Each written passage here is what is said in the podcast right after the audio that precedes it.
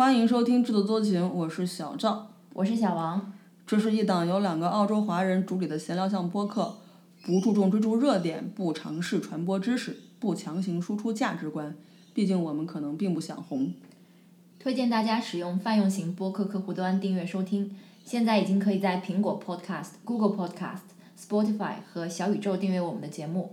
欢迎大家在新浪微博和 Instagram 跟我们互动。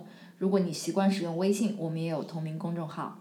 今天是二零二零年九月十二号，星期六。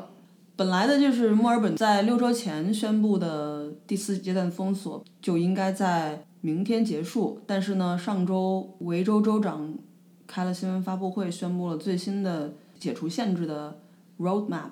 结论是我们的第四阶段封锁被延长了两周。对，其实看了那个 roadmap 之后，基本上是很 沮丧的一个状态，觉得那个 roadmap 的意思就是说，不到圣诞节是别想恢复正常了，嗯。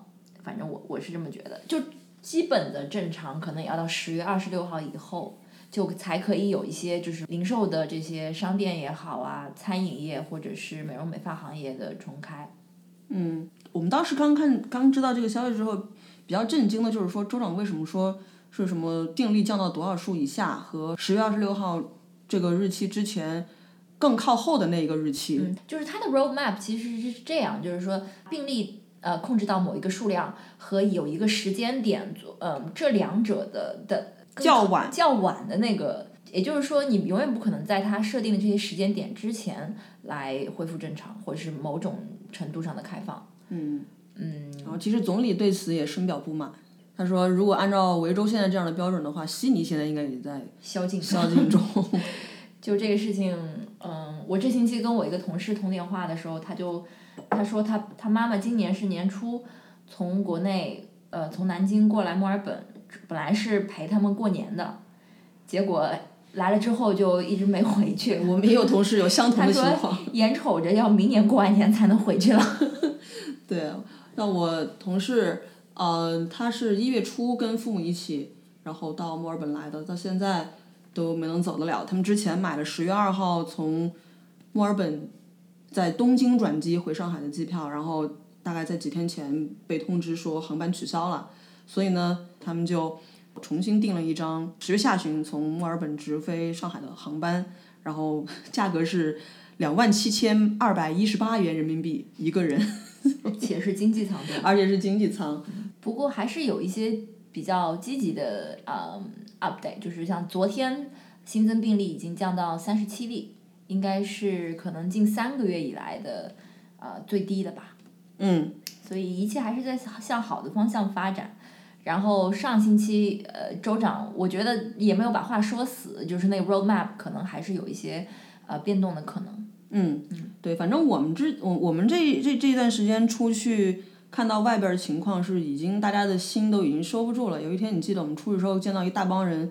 遛狗的人在草坪上面，在狗公园那儿，对，像集会一样的站在一堆。但是，就是大家的这个反感情绪也是能感觉到的。嗯。像我们今天上午的时候去啊，嗯，靠近墨尔本皇家植物园那边的嗯 Shrine of Remembrance，我们就看到很多警车，当时就觉得那边可能今天有一些对。我们就掉头往回走了。嗯，后来回来之后，在推特上看到说，今天也是有一个嗯反就是 anti lockdown 这样一个呃示威游行，跟上星期一样。嗯，也是在同一个地方，同一个时间。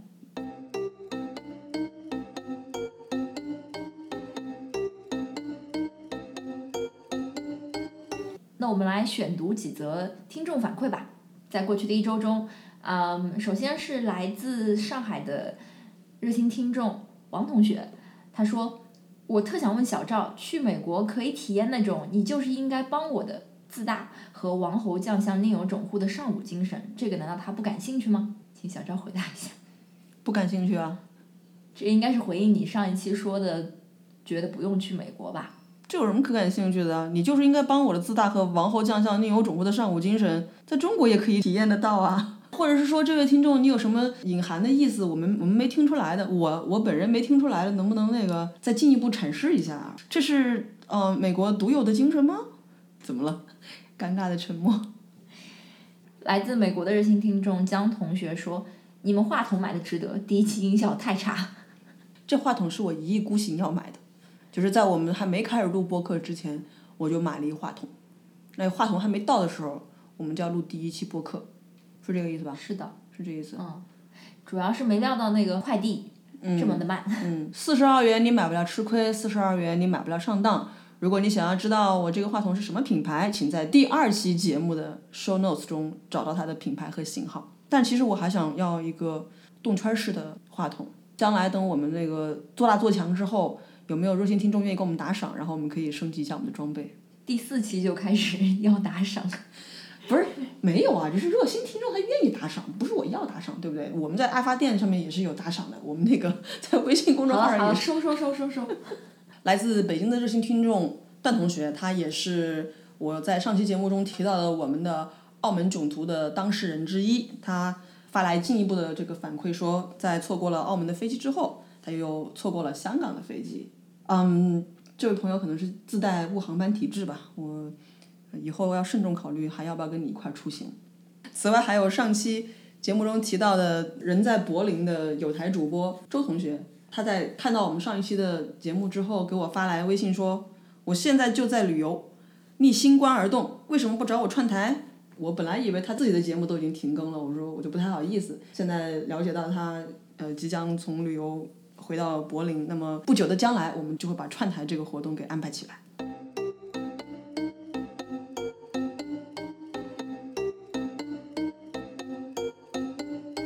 在上期节目开始，我们决定每期节目增加一个环节，小王将它命名为 Could have, Should have, Would have。在三期节目上线之后，我们不断的在完善“制作多情”这样一个品牌，在各大平台什么品牌？哪 有品牌？在各大平台的一个 presence。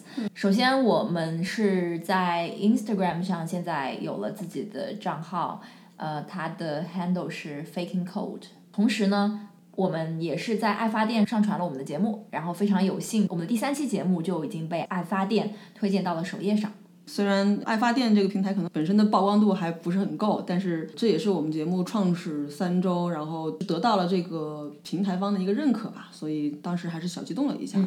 那其实我们在第二期节目上线之后，因为我们第二期在讲这个种族歧视的问题，可能中间有一些关键词或者怎么样踩到了新浪的某一个点，所以我们被新浪微博限流了大概两周。如果我提到我们节目相关的这种话题的话，那条微博就会被限流。我本人对于新浪微博是有一些失去信心的，大家也可以通过其他的方式跟我们互动。在前几周，曾经在微信公众号推过一篇文章，就是相当于一个指南吧，怎么样订阅收听我们的节目。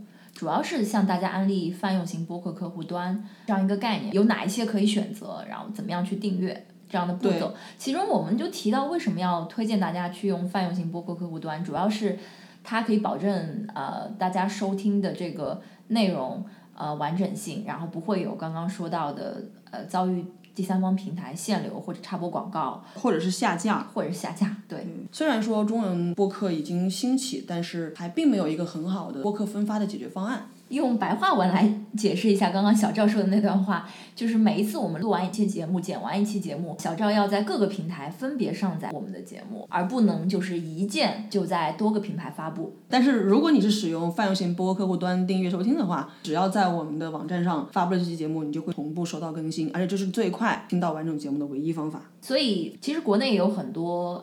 可以上传播客或者是音频节目的平台，比如说喜马拉雅、荔枝 FM、蜻蜓 FM，呃，网易云音乐等等。嗯，但我们并不打算登录国内这些平台。首先是因为这些平台他们是各自为政的，时间上的成本太高了，而且动不动可能就会被下架。好像他们的所有主播也都是要实名认证的，所以我们就不会在国内的这些平台上架。希望大家尽量使用泛用型播客客户端订阅收听，或者直接访问我们的网站。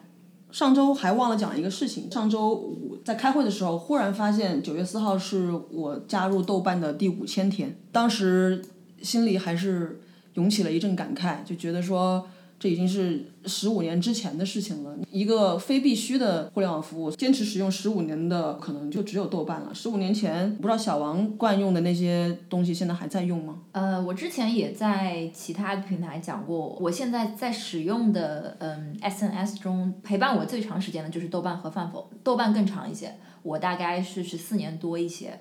我是零七年的二月份注册的。嗯，我是零六年底十二月的时候注册的。嗯，所以无论豆瓣现在变成什么样吧，就是对于我来讲，它还是一个我时常会回去去回访的一个地方。当然，我跟现在那些活跃的用户相比，它只是我的一个输影音的一个记录。对于我来讲，它不是一个 SNS。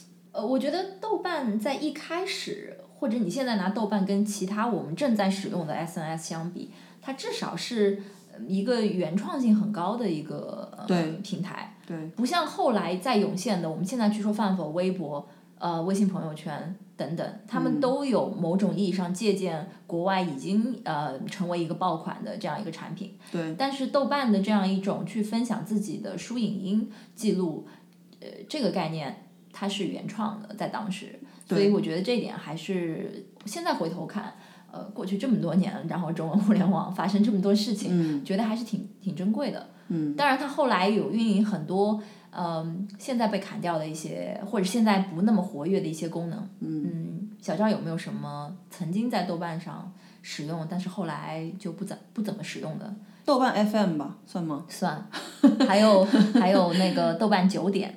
啊，豆瓣九点，对，都因为因为 Google Reader 都已经死掉了，豆瓣九点怎么活得下来呢？嗯再说已经不是一个大家都写博客的年代了。而且有一段时间我还挺常使用豆瓣同城，就是会有一些展览或者是活动可以看见大家的评论呀什么的。曾经还混豆瓣小组，我也好久不看了。对，现在豆瓣小组好像变成一个讲八卦的一个一个集散地了。总而言之，我就想说，连续使用十五年的一个非必须的互联网产品，我觉得算是一个数字奇迹了。但现在确实它更多像一个记事本。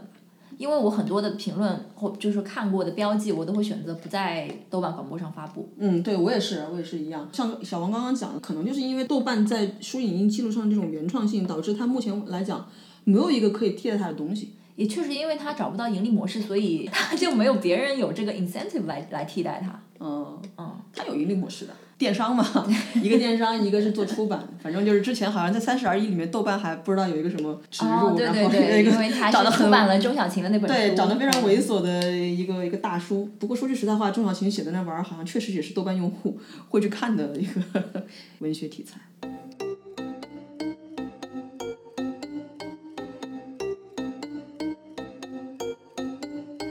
在刚刚过去的一周呢，其实有好几个算是纪念日，嗯，类型的日子吧，嗯。啊，一个就是九月十号的教师节，嗯，那小赵呢，他的第一份工作其实就是呃一名光荣的人民教师，嗯，所以请小赵来讲一讲你对教师节的看法，以及你对自己过去那个那三年教学经历有没有什么想跟大家分享？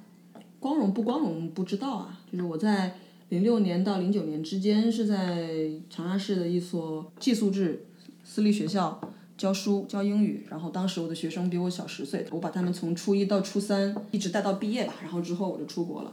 那这也是我带的唯一一届学生。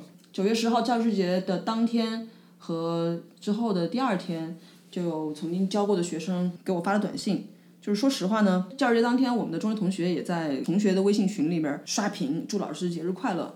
那当时我其实就没有什么跟风送祝福的那种欲望。收到他们的信息之后，我后来心里有点感慨，所以我当时在微博上面就也是写了一段话。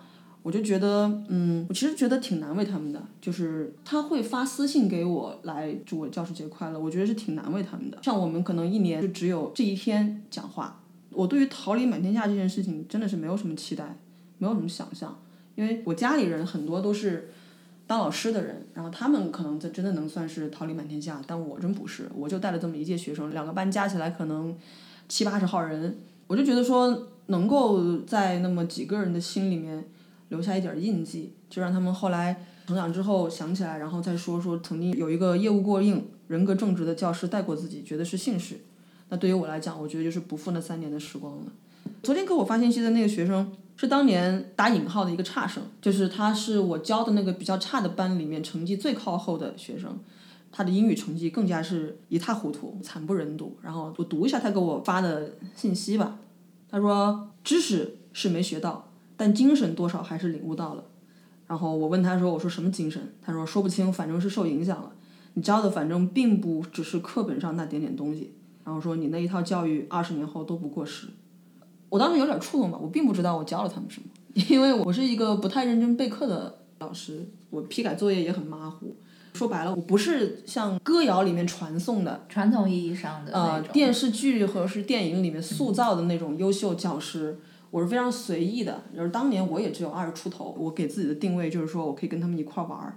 那时候我的心态是很年轻的，可能我给了他们一些跟传统意义上老师不太一样的一些感受，所以一些学生吧还记得我，尤其是这个学生，如果他不跟我讲，我都忘记我当时给他的评语是俗不可耐。他去年也跟我讲了类似的话，就是说你说我是一个俗不可耐的人，然后他说我真心的感谢你帮我找到了我的定位，我就是一个俗不可耐的人。觉得这孩子他明白了，他活明白了。当然我现在态度比较开放，因为我认为俗不可耐是我很向往的一个生活方式。人没有必要把自己搞得那么清高。我当时就说我说哟，我说二十出头就，他说也不是二十出头，他说我今年已经二十八了。这个时候对我产生了一种当头给给了我一棒。我的学生已经二十八岁了，大部分学生是九四年的，他是九三年的。所以他快二十八岁了。第二天，我给我初中班主任也发了一条信息，就是说昨天我并不想跟风祝他节日快乐，但我心里一直记着他。然后我班主任回说：“他说谢谢你，他说我也永远都记得那个聪明又有个性的姑娘。”所以这一场就是作为学生和作为老师的这种在教师节第二天的这种互动，我心里还是有一些。心理活动的，所以才跟小小王说，我们可以聊一聊这个老师的这个话题。我特地我刚刚翻了一下朋友圈，因为我朋友圈里面有以前同事啊，然后因为我现在在从事的也是教育相关的这个行业嘛，我多看了看他们朋友圈，教师节无一例外的是在晒教师节自己收到的礼物。是吗？对。没有人晒的是感言之类的吗？典型的场景就是拍桌上面收到的卡片或者是一些小物件什么之类的。这让我想到前一个星期我给你看的那个从上海某民办实验学校的家长群里流出的一张截图，就是家委会在那边组织说家长来集资给宋雷老师某大牌的这个围巾。对，所以这就是我我想讲什么，这是个非常不好的一个暗示。也许他发朋友圈只是说。他也许没有坏心，他就也许他的出发点不是说我暗示你们给我送礼，但是他发了这样一条朋友圈那无论是家长看到还是学生看到，都会说啊，老师在，老师会记住这些东西，对，老师会记住这些东西，并并且并且剖出来，那么要么就是我给老师送东西送对了，老师记住我了，要么就是我今天没有送，那我明年得记上，给老师送，所以我觉得这个 gesture 是非常不好的一个一个信号，嗯，当然。我觉得学生给我发条短信，或者是当年我还当老师的时候，学生给我写张卡片儿，我觉得我很感动。我觉得写上写张卡片是 OK，写个纸条，我觉得都很好。发条微博艾特我，我觉得也可以。没有也没完全没关系，我们都是彼此在路上陪伴了一程，我陪了他们一程，他们也陪了我一程。但是把自己收的那些礼物发朋友圈儿这个事情，我就觉得很不好。现在的老师跟当年的老师也不太一样了。起码我觉得张嘴跟学生要礼物这件事情。是很不体面的事情吧？那小赵觉得，嗯，你心中好老师的标准是什么呢？就是我刚刚说吧，就是我希望学生记得曾经有一个业务过硬、业务过硬、为人正直、人格就是对对为人正直的人。所以，但是其实你刚刚还讲说，你同呃你的你教过的学生给你的反馈是知识没学到，但是你所传达的某种精神，呃。嗯，或者是思维方式吧，嗯，是被他们记住了。对，当然。其实我我现在回想一下，我觉得，嗯，我遇到过不少好老师。当然，我觉得好老师最基本的就是业务过硬，就像你刚刚讲的，我觉得是用一个比嗯学生能接受的方式，嗯，去跟他们传达他那门课最核心的一些要点，嗯，包括去为他去帮助他们攻克呃他们未来的考试也好呀，嗯，这些我觉得是最基本的吧。但是，嗯，仅仅是一个带领我们大家就把这个班级的平均分搞搞上去的这样一个老师，嗯，他未必是在我的学生生涯让我留下最深印象的老师。嗯，嗯，可能还是有一些老师，我并没有上过他很多堂课，他甚至不是教我们班的老师，我只是听过他几节公开课，但他所传达的一些东西是，比如说去教大家质疑书本里的某些说辞，嗯，或者是讲一些考纲范围以外的东西，反而是给我留下留下了很深的印象。或者有的老师是用他自身的经历，也有可能是有一些是跟小赵一样，跟我们年龄差距比较小的那些刚刚毕业的、刚刚从师范类院校毕业的老师，他用自身的一些经历，嗯，和我们讲他的一些求学的故事，然后其实有很多经历都是挺打动到我们的。嗯，我刚刚听到听你讲述的时候，我就在回忆自己，我当时为什么给学生，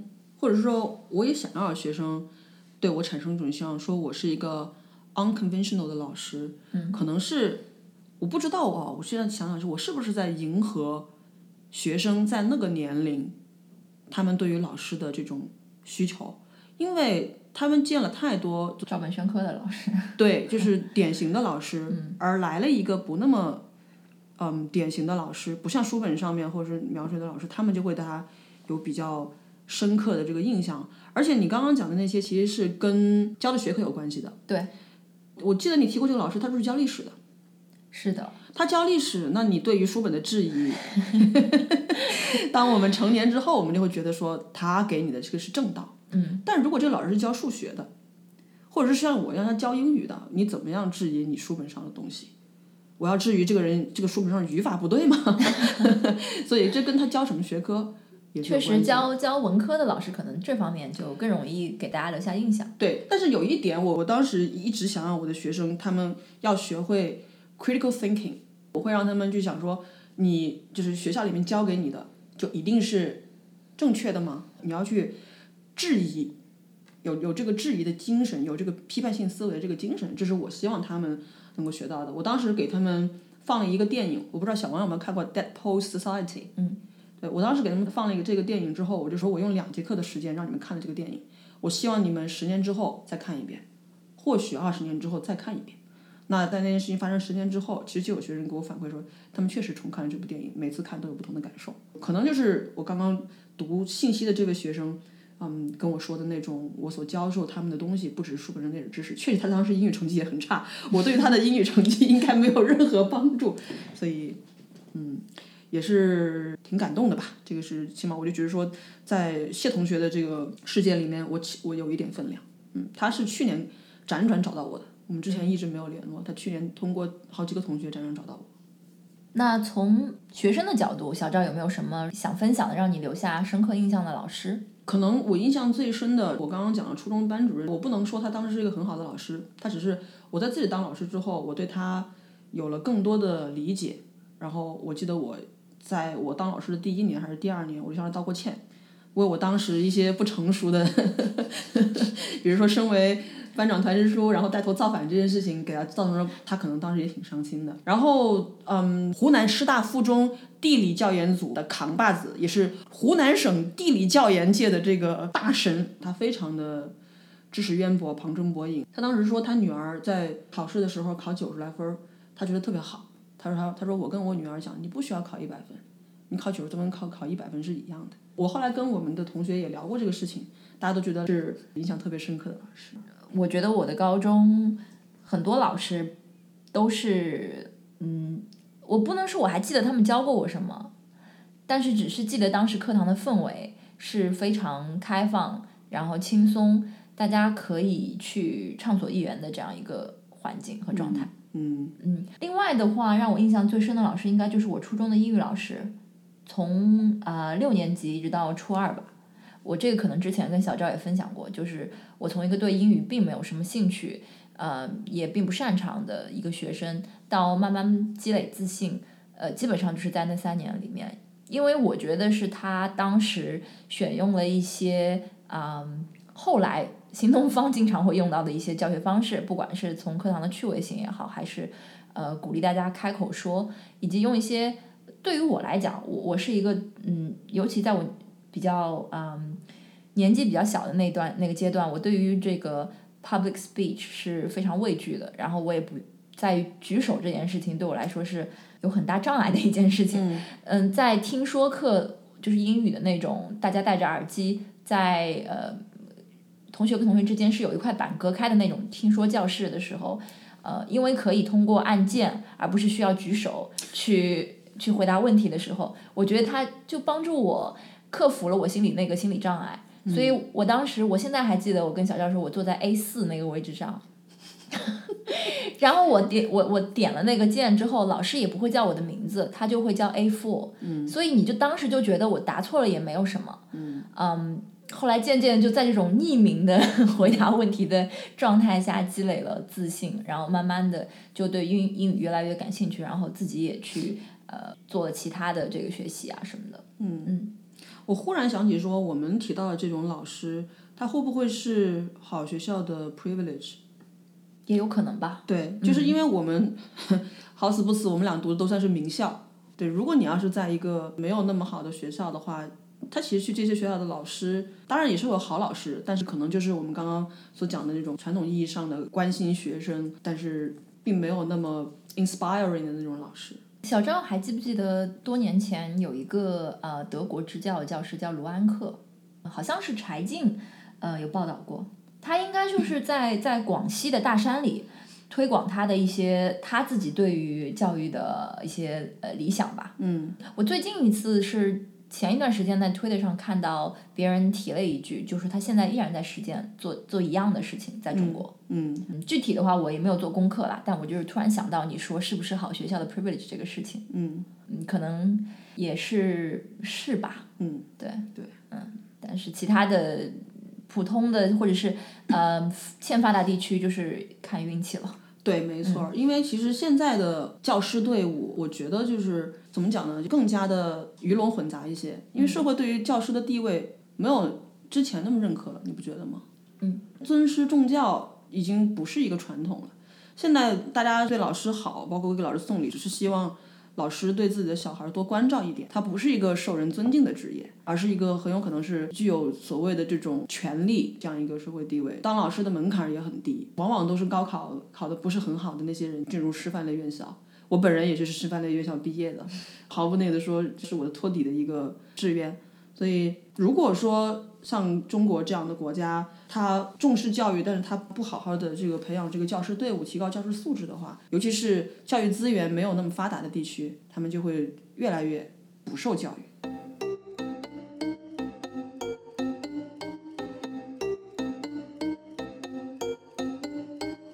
九月十号这一天，呃，同时也是澳洲这边的一个嗯，Are you okay? Are you okay day? 啊，等于是鼓励大家重视精神健康，嗯，问一问身边人 Are you okay？嗯，这样的一个日子。不是雷军的那个 Are you okay？Are you okay？You like me？Sorry。我知道这个日子基本上是在工作以后，因为公司里多多少少都会有这样的活动。我真正对这个这一天有印象，可能是在二零一八年，也是进入现在的公司之后。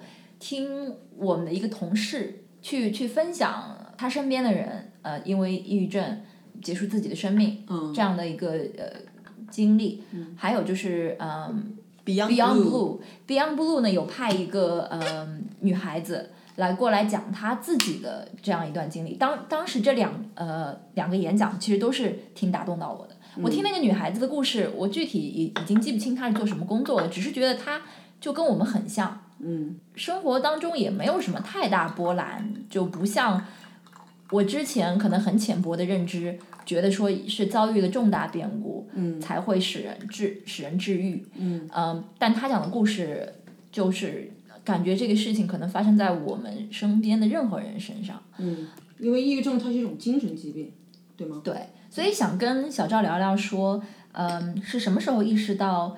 精神健康的重要性，以及觉得说抑郁症离自己并不遥远。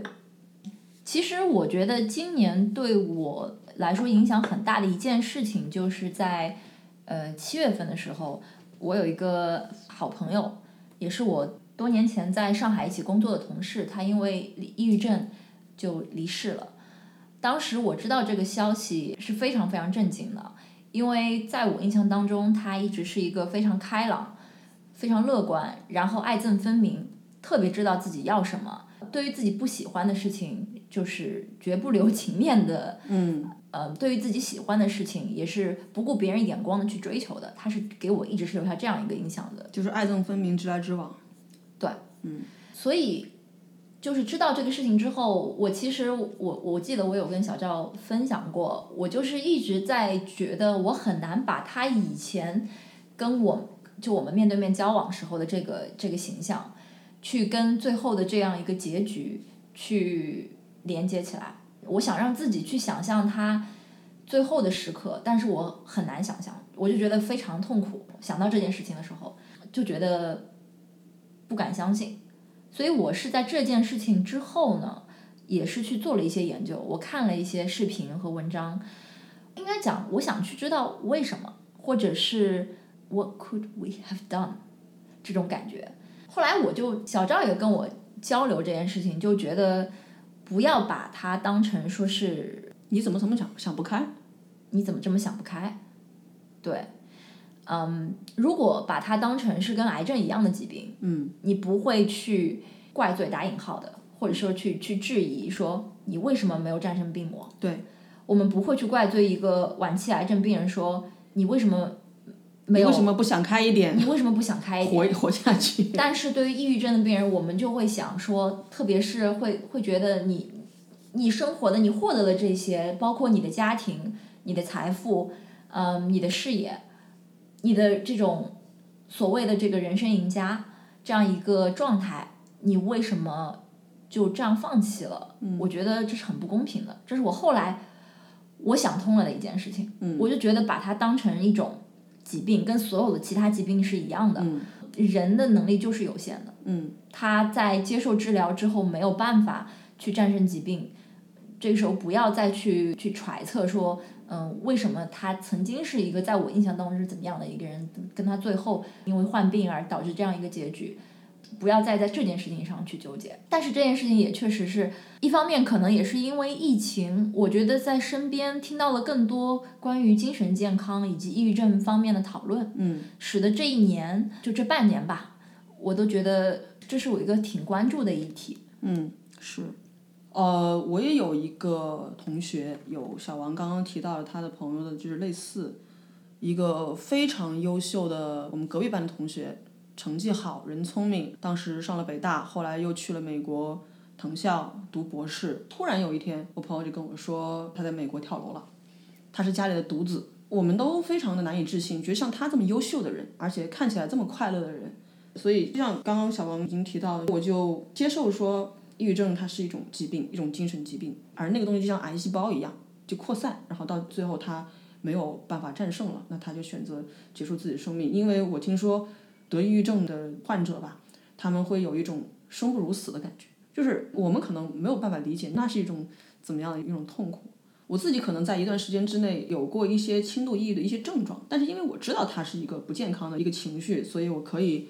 慢慢的就是自己调节，然后这种负面情绪它还没有强大到可以摧毁我的意志的程度，所以我觉得我 recover 并没有做出什么过激举动。但如果说这个事情真的是足够强大，或者是说一个人精神上的免疫系统比较脆弱被击垮，我觉得我也是可以理解的。最不能够被接受的一种说法就是有什么想不开的？你这就是吃饱了撑着，自己结束自己的生命，已经到了这种程度了，已经无故那些。就是他爱的人，爱他的人，这些家人朋友，那一定是非常严重的程度，不要再去苛责他，嗯，就是愿他安息就可以。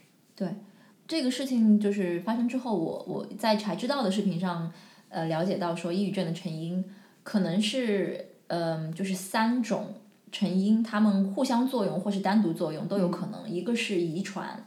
呃，一个是这个呃激素水平紊乱，就包括说怀孕生子这样的事情，或者是遭遇重大变故，它有可能是单单个原因，有可能是多个原因。暂且不论这个是否是呃准确的吧，但我觉得我们把这些事情说出来，只是想让大家对于抑郁症这件事情有一个嗯认知上的一个。可能不需要我们去传播这个认知了，就是我们只是说我们身边确实是有这样的例子，所以大家要重视自己的情绪。不过有一点，我觉得，嗯，Are you OK？这东西是鼓励大家去问身边的朋友 Are you OK？但是我不会很喜欢别人问我 Are you OK？嗯，就是哪怕我情绪再不好的时候，人家问我 Are you OK，我可能也是说 I'm fine, thank you, and you 吧。嗯，今年就是我注意到 Are You OK 的网站上，他们有给出了一个像 roadmap 一样的一张图，它有英文版。我今天我这之前还在那个 SBS 看到了中文版，就是他就说上面最上面那个是问 Are you OK，或者是类似的问题，你还好吗？然后下面就是两条路，一个就是小赵刚刚说的 Fine, thank you, And you and you。但是他就说，如果这条的，如果他回答的是没事儿的话，但是你担心他们不是没事儿，你可以问说，我注意到了一些变化，然后再接下去聊。当然，另外一条 road 就是他承认他确实感觉不怎么好，他的他的精神状态不好。那么怎么样去疏导？怎么样帮助他疏导？啊、然后最后他还有一些建议说，呃，你可以提出的一些 suggestion，怎么样帮你缓解压力或或者一起出来。最后就是还有一个他的建议是说，可以设定一个时间跟进，就是说我们过一段时间，过几周再聊一下或者怎么样的，不是单单说只让你问一句 Are you OK 就完成任务了。他就是如果你真的是关心这个人，或者是你察觉到这个人有一些精神状态上的异样的话，小王，你要是问我说 Are you OK，我如果搪塞你第一句是说 I'm OK，然后你再接着问，我也许会跟你聊。但如果是一个我并不想跟他聊的人，他问我十句 Are you OK，我就会把他拉黑了。我了解。但就是说，每个人身边都有他愿意跟他倾诉的人嘛。我觉得 it depends。It depends. OK. 就是，我就讲我自己在有一段时间的话，我并不是很想聊。我当然也是因为我可能对自己有把握，我知道就是我会 recover。嗯。但是我就不想跟任何人聊，就是这些事情。我觉得你就 leave me alone，你就不要有任何人来烦我，我就自己把这个事情处理好。就是 I will be back，但是就是 just leave me- leave me alone for now。就是我自己的这个感受了。那有没有你刚刚看的那种有没有说能够 应对这种情况的吧？I I really don't want to talk to anyone。呃，我看到了另外一个帖子，他说，嗯，其实就是他他们觉得正确的态度应该是不鼓励、不责备、不反驳，就是倾听，然后鼓励他说出来，引导他说出来，应该是这样讲。其实说到底，就是对于精神健康这种关注，要讲的就是发达国家的 privilege，嗯，对吧？在很多地方，很多人他们连温饱都成问题，你再问他精神健康，其实就像我们听那个大波浪乐队的那个歌一样，No such disease，对吧？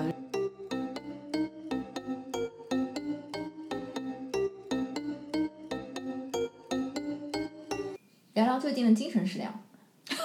这么生硬的吗？由于上一期的节目时长过于长，这期我们就决定我们要把节目的内容给控制一下。我本来的这个野心是要压缩在二十分钟以内。怎么可能呢？所以我们现在就进入我们最后的这个最近的这个精神食粮的分享环节。那小王先开始吧。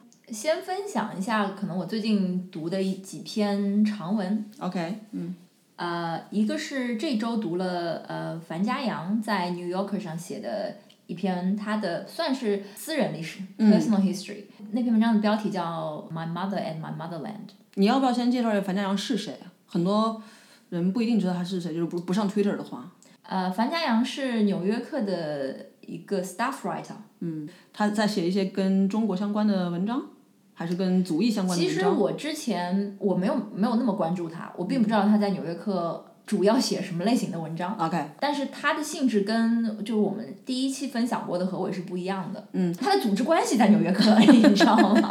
对他之所以引起你的关注，你最开始注意到樊江阳是因为什么呢？因为我听到有朋友说啊、现在《纽约客》有了这么一个新新近出炉的一个写中国的报道的记者，嗯嗯呃，叫樊家阳，他是中国出生，差不多八岁左右去了美国，这样一个人，我就记住了这个名字。嗯我并没有读他的文章，，OK，我可能第一篇读樊家阳的文章还是去年他写的阎连科的一个、呃、profile。嗯，他也写过刘慈欣，对，但是刘慈欣那篇我没有读，因为种种原因。呃，就刚刚说了，他是年纪呃比较小的时候跟他父母一起移民来了美国。那这篇文章其实更多讲的是他作为这样一个可以说是第二代移民吧，他跟他母亲的一些冲突。第二代还是一点五？我觉得他可以算一点七、一点八吧，八岁来的嘛。好的，嗯，他跟他母亲的一些冲突跟爱和他和他的祖国 之间的一些冲突跟矛盾吧。嗯嗯，樊家阳他在《纽约客》写作应该其实已经呃有一段时间了，但是他被广大的中国公民所知道，是因为今年新冠疫情期间他写了一些文章，然后被小粉红们就是拿出来网络游街，所以他这篇文章是不是也是跟这个体验有关？是。就是我其实之前并不知道有这么一件事儿，嗯在读这篇文章之前，那我知道樊家阳的母亲是呃得了重病，因为我在看我 follow 他的 Twitter，所以我知道他母亲一直是在那种看护病房的这个对他他只要眼皮能动。嗯，这个很多细节是我后来读这篇文章之后才知道的。就像刚刚小赵讲的，在因为新冠疫情，纽约也是受到很大影响嘛。樊家阳应该是分享了他为了保护他妈妈，然后跟院方的一些冲突的视频、跟照片以及文字。被传到了中国的网络上，然后大家又联系了樊家阳之前的一些报道，包括对于香港的局势的报道和他写刘慈欣的那篇文章，大家就认为樊家阳是一个反华作者，本来就给他扣了这个帽子，然后他这一次的一些跟院方的一些冲突，又让大家认认为他是美国爸爸也并不怎么喜欢你，就这种这种论调，嗯，美国的看家狗，对，所以他应该讲只是分享了他自己被。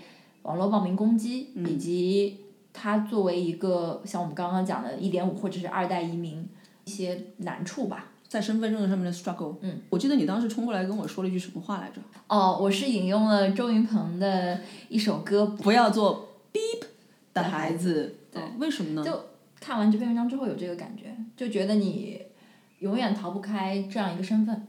无论你自己多么努力的有这种认同，人家认为你不是，人家认为你永远是祖国的孩子。对，在西方媒体上报道香港事件也好，采访中国的作家也好，这样的记者多了去了。但是有多少人会被中国网民攻击呢？如果你是白皮肤、蓝眼睛的话，他不会说你是一个 traitor。但是因为樊家阳是一个出生在中国的人，他就会被认为你是个叛徒，你背叛了你的这个血统。可能也是因为辱骂樊家阳的这个成本最低吧，因为他们不需要翻译，不需要英文好，你打简体中文字。这篇文章里面，樊家阳说，当时他收到很多恶毒的私信吧，有人就给他直接打 N M S L，大家都知道是什么意思。那樊家阳不知道，他说 I was perplexed until I googled it。我我觉得樊家阳的写作是挺好的，我看过他写过的一些文章吧，不是每篇都看，但是他。写刘慈欣的那一篇，我是觉得是写的非常好。我觉得他写阎连科的那篇就写的非常好呀。所以他是一个被美国的这个新闻教育体制串出来的一个记者，很好的一个写作者，但依然有中国孩子的阴云笼罩在他的头上。因为可能收听我们节目的也有一些听众是生活在海外的，多多少少在自己身上或者是在自己的下一代的身上会遇到这样的身份认同的问题。嗯，我觉得如果有兴趣的话，可以去读一下这篇文章。其实。文章的最后让我感动的点是，樊家阳的母亲作为一个非常传统那种勤勤恳恳，呃，忍受着这个来到一个新的环境，嗯，做着比自己原来在中国所做的工作地位要低很多的这样一份嗯蓝领工作，只是为了帮助女儿吧获得更好的教育机会，以及他一直在教育 樊家阳不要做一些怎么讲，他的原话是，对对对。他妈妈的英语不好，然后他他里面就讲说，他妈妈就跟他讲，do not against China，就你写东西不要写那些东西。这样的一个母亲，在在最后，樊家阳非常担心他妈妈知道网络上的这一些对他的攻击，嗯，甚至于很多国内的亲友认为这是他妈妈身上的污点，就是他女儿带给他的。最后这件事情被他妈妈知道了，在微信上，他妈妈只是跟他说了一句“清者自清”。这篇文章前面。铺垫了非常非常多，在他成长的过程当中，他妈妈对他的一些，我觉得中国父母都经常会做的一些事情，一些话其实都很残忍。但是在最后，文章的最后吧，我觉得母女之间的这种感情也好，亲情，它就是嗯，胜过很多其他东西吧。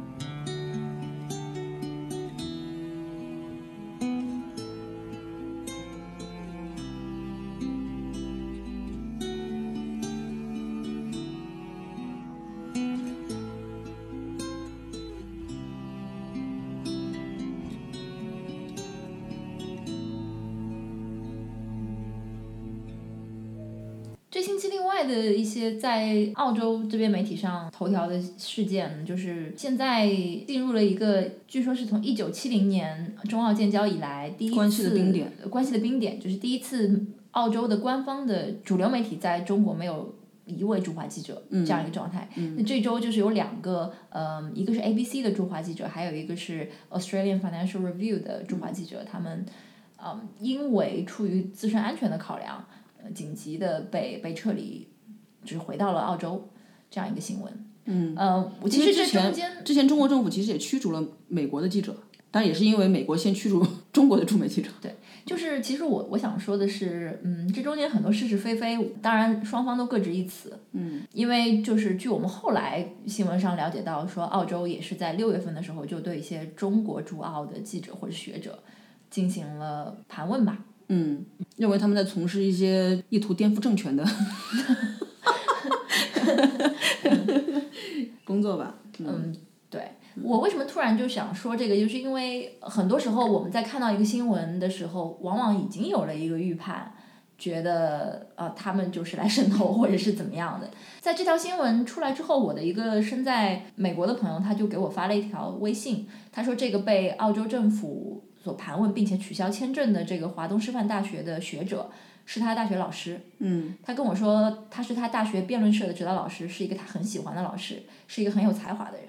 我想，如果他没有跟我说这句话的话，我对这个人的了解就会非常的片面，局限在澳洲媒体对他的这样一个刻画上。嗯，呃，当然他会做一些反击，他的反击发表在了《环球时报》上。你看了吗？呃，我很快的看了一眼，用英文写的，有可能是因为他们发表这个。文章的这个平台就已经会让我造成一种 bias，但是可能因为有我朋友的这个信息，我对这个人的看法就会更加立体一点。我我的意思就是说，这中间的很多是是非非，我们其实并不能明确的判断。但是 Bill b r i d l e s 那篇，他回到澳洲之后，他在 ABC 上写了一篇挺长的文章，就是讲他自己过去一周在北京的经历。嗯。但是在文章的最后，他说。不管两个国家之间这些纷争啊，或者是英文叫什么 tit for tat，记者被迫离开，对于两个国家的国民互相理解来讲，就是又少了一个渠道，就是还觉得挺可，不能说可悲吧，就挺可惜的。你觉得中澳的这个记者互派，有增进两国人民的互相了解吗？我觉得有。有增进你的互相了解？我的互相了解。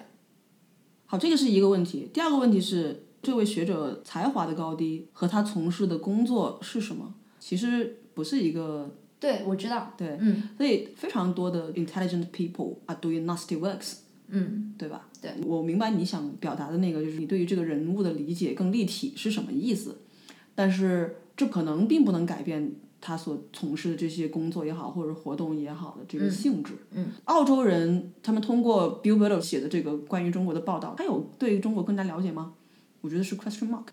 呃，当然，我觉得要看 Bill b i l l 写的东西，他是不是 在框框里面去写，或是带着某种预设的判断去写。别的不说，就去年香港发生事情的那段时间，ABC 的报道来讲的话，我不觉得它是一个，我们不讲公允吧，我觉得没有公允这件事情，因为我们在当下谈不上公允。它并不是一个很全面的一个报道，它非常大范围的呈现出了香港警察的一些不太合理的举动，但它。几乎零呈现香港的这些抗议者的一些过激的举动，这是我在去年对于香港的你，我记得当时你好像问过我说，你觉得这个 A B C 的报道怎么样？那时候我也不想看。中国官媒当然不公平，但是 A B C 也没有很公平。你站在所谓自由派的立场和你站在所谓的这个 C C P 的这个立场，你们都是各执一词的。我就讲这件事情，我对 A B C 和 Billboard 的观感，它不一定是有有助于或者他他也有自己的视角。嗯，不一定是指 Billboard 这一个人，也不可能是楚百亮，也可能指的是其他的这个澳洲的驻曾经的驻华记者。无论是什么记者，记者他只是在为自己所服务的这个 news agency 工作，你只能这么讲。你谈通讯可以，两两国之间的通讯、媒体信息的 exchange，但是对于理解这件事情，我觉得没有帮助，不一定有帮助吧。嗯。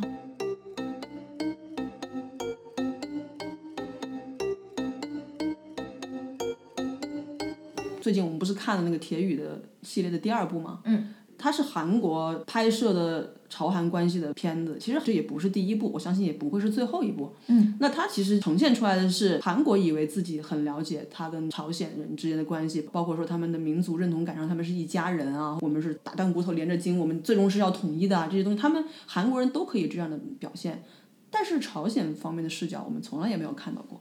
也许他们这样认为，也许他们不这样认为。反观我们中国大陆的话，其实在中国的主流语境之中，永远都是说港澳台自古以来就是中国不可分割的一部分。本周 ABC 有一个线上的一个直播，请到了中国大陆的留学生，莫纳什大学一个台湾籍的学者和一个港澳背景的商会或者联合会的这样一个人，他们来做互动。这位留学生就带着非常自信的笑容说。我不懂他们为什么不接受“一国两制”的“一国”的这个表述，这时候他他就开始被嘲笑，就开始他遭到了一种群嘲，你知道吗？其实大陆的留学生他来到了这边，他也并没有对台湾和香港就是有更多的这种了解。我们媒体信息再发达，你还是在看你看的那一亩三分地。就你刚刚讲的这个，我可以分享一个我自己的感感触吧。我觉得就是你很难很难跳脱出你。嗯，基础教育阶段被被洗脑的呃这这一些的概念。我第一我第一次出国，当时在印度做一些志愿工作的时候，认识很多呃香港和台湾的大学生。我们一起出去旅行的时候，呃，就印度人会问嘛，Where you from？嗯。嗯，当他们说出台湾或者香港的时候，我当时的第一反应是有一些不悦的。嗯。就是就成就是。非常真实的感受。对，因为当时你年纪很小。对，就是说是这样子。如果这个问题他问了之后是我一个人说，我就会说 We are from China。嗯哼。当当然，当时的环境下还有除了我之外的其他中国大陆学生，也有一些台湾、香港的学生。他们出于可能是大家当时当时关系也比较好，或者是怎么样的，不愿意引发矛盾，他们不会去反驳，说他们是。有别的意见，但是如果是他们回答的话，他们就会说自己的呃具体的这个地方，啊，然后我就会说 from 上海。当时可能是。上海 is a free country。不是不是，当时可能就是我自己的一点心里觉得小小过不去的坎子。当然后来这事情过很多年，现在回头想，其实挺好笑的。就是我我想我只想说，我有点理解这个。小小朋友为什么就会这么想吧？因为我他已经不是小朋友了，他已经是在在读博士了 而且他可能是研究这种社会学什么的，对吧？那他好像是什么设计什么之类的吧。哦，OK，嗯。Anyways，你已经是一个博士在读生，你如果你博士毕业的话，你的 title 是 PhD，所有的博士都是哲学博士。如果你连这一点认知都没有的话。而且当时我有这样的嗯心理活动之后，我很快就会去反省我为什么会有这样的心理活动。后来我们也深入交谈了，因为在那一次嗯 exchange 过程当中，后后来矛盾还激化了，it's another story。OK。这这很多很多事情就促使我去想这件事情。我觉得因为因为大家都年轻过，我也讲过，就是一些非常红的话。但是随着年岁的增长，我起码我知道当时的想法是不对。起码在这位留学生的这个年纪的时候，我已经认识到了我之前是被洗脑的。嗯。所以，anyway，希望我们中国的孩子快快长大吧，早日长大吧。嗯。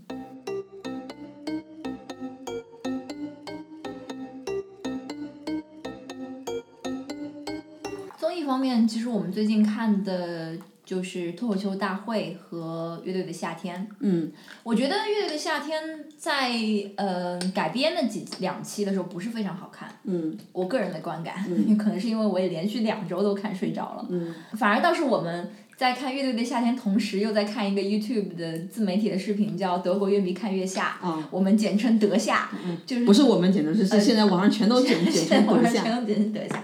就那个节目的，反而倒是帮助我们去理解乐队的夏天。我之前也有跟小赵讨论过，为什么乐队的夏天他请了张亚东这样的评委，也有专业乐迷，但是他们很少在乐队表演结束之后，请他们来谈谈对这这些乐队的音乐性做点评，往往都是。评论的都是一些比较肤浅的东西，或者是专业乐迷为数不多的点评，就是好像要要点燃这个火药桶，要要去从这种性质上呀去反感某一个乐队或者是某一个艺人的音乐理念。为什么没有像德夏那样去去谈谈同样的音乐风格类型，或者说是你们的这个音乐创作当中改编的部分，比方讲你你做了哪一些改动之类的，从。技术的角度，哪怕不用很深入，我们我们要承认哈，德夏自从他们后来开始讨论乐理之后，我们也想快进，也想快进，但是特别是头两期听 Julian 和 Max 讲的那些部分，我们觉得挺挺有帮助的。嗯。嗯，乐队夏天本质上它还是一个综艺节目，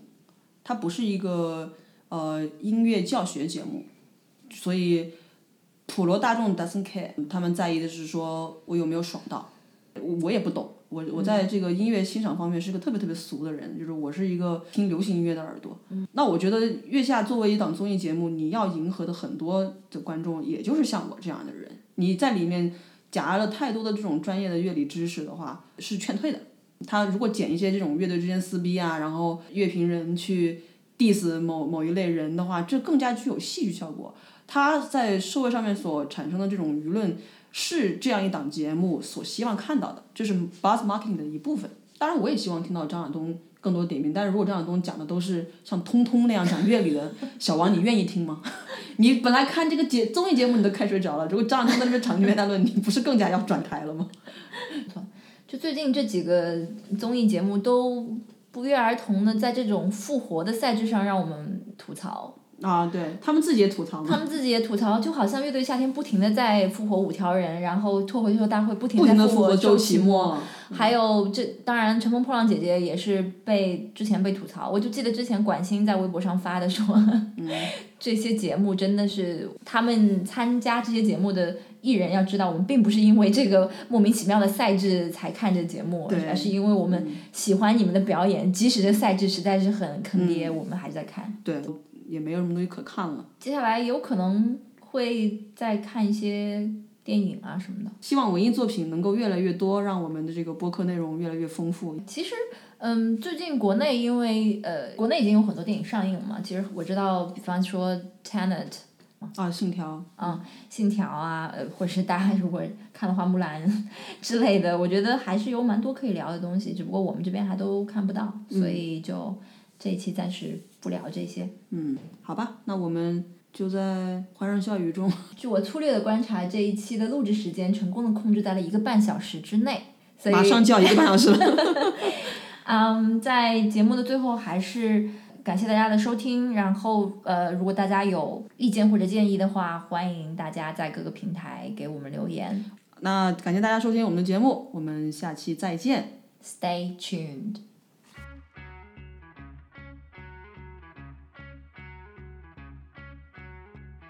我就不会说了，怎么办？哎，知乎为什么给我发这种东西啊？我要退订啥玩意儿？华为发布鸿蒙 OS 二点零系统适配手机大屏终端。我们是不是需要设置一个邮箱，然后给那些并不熟悉我们的朋友，嗯，可以跟我们联系啊？好啊，我我们设置好了再跟大家说吧。行。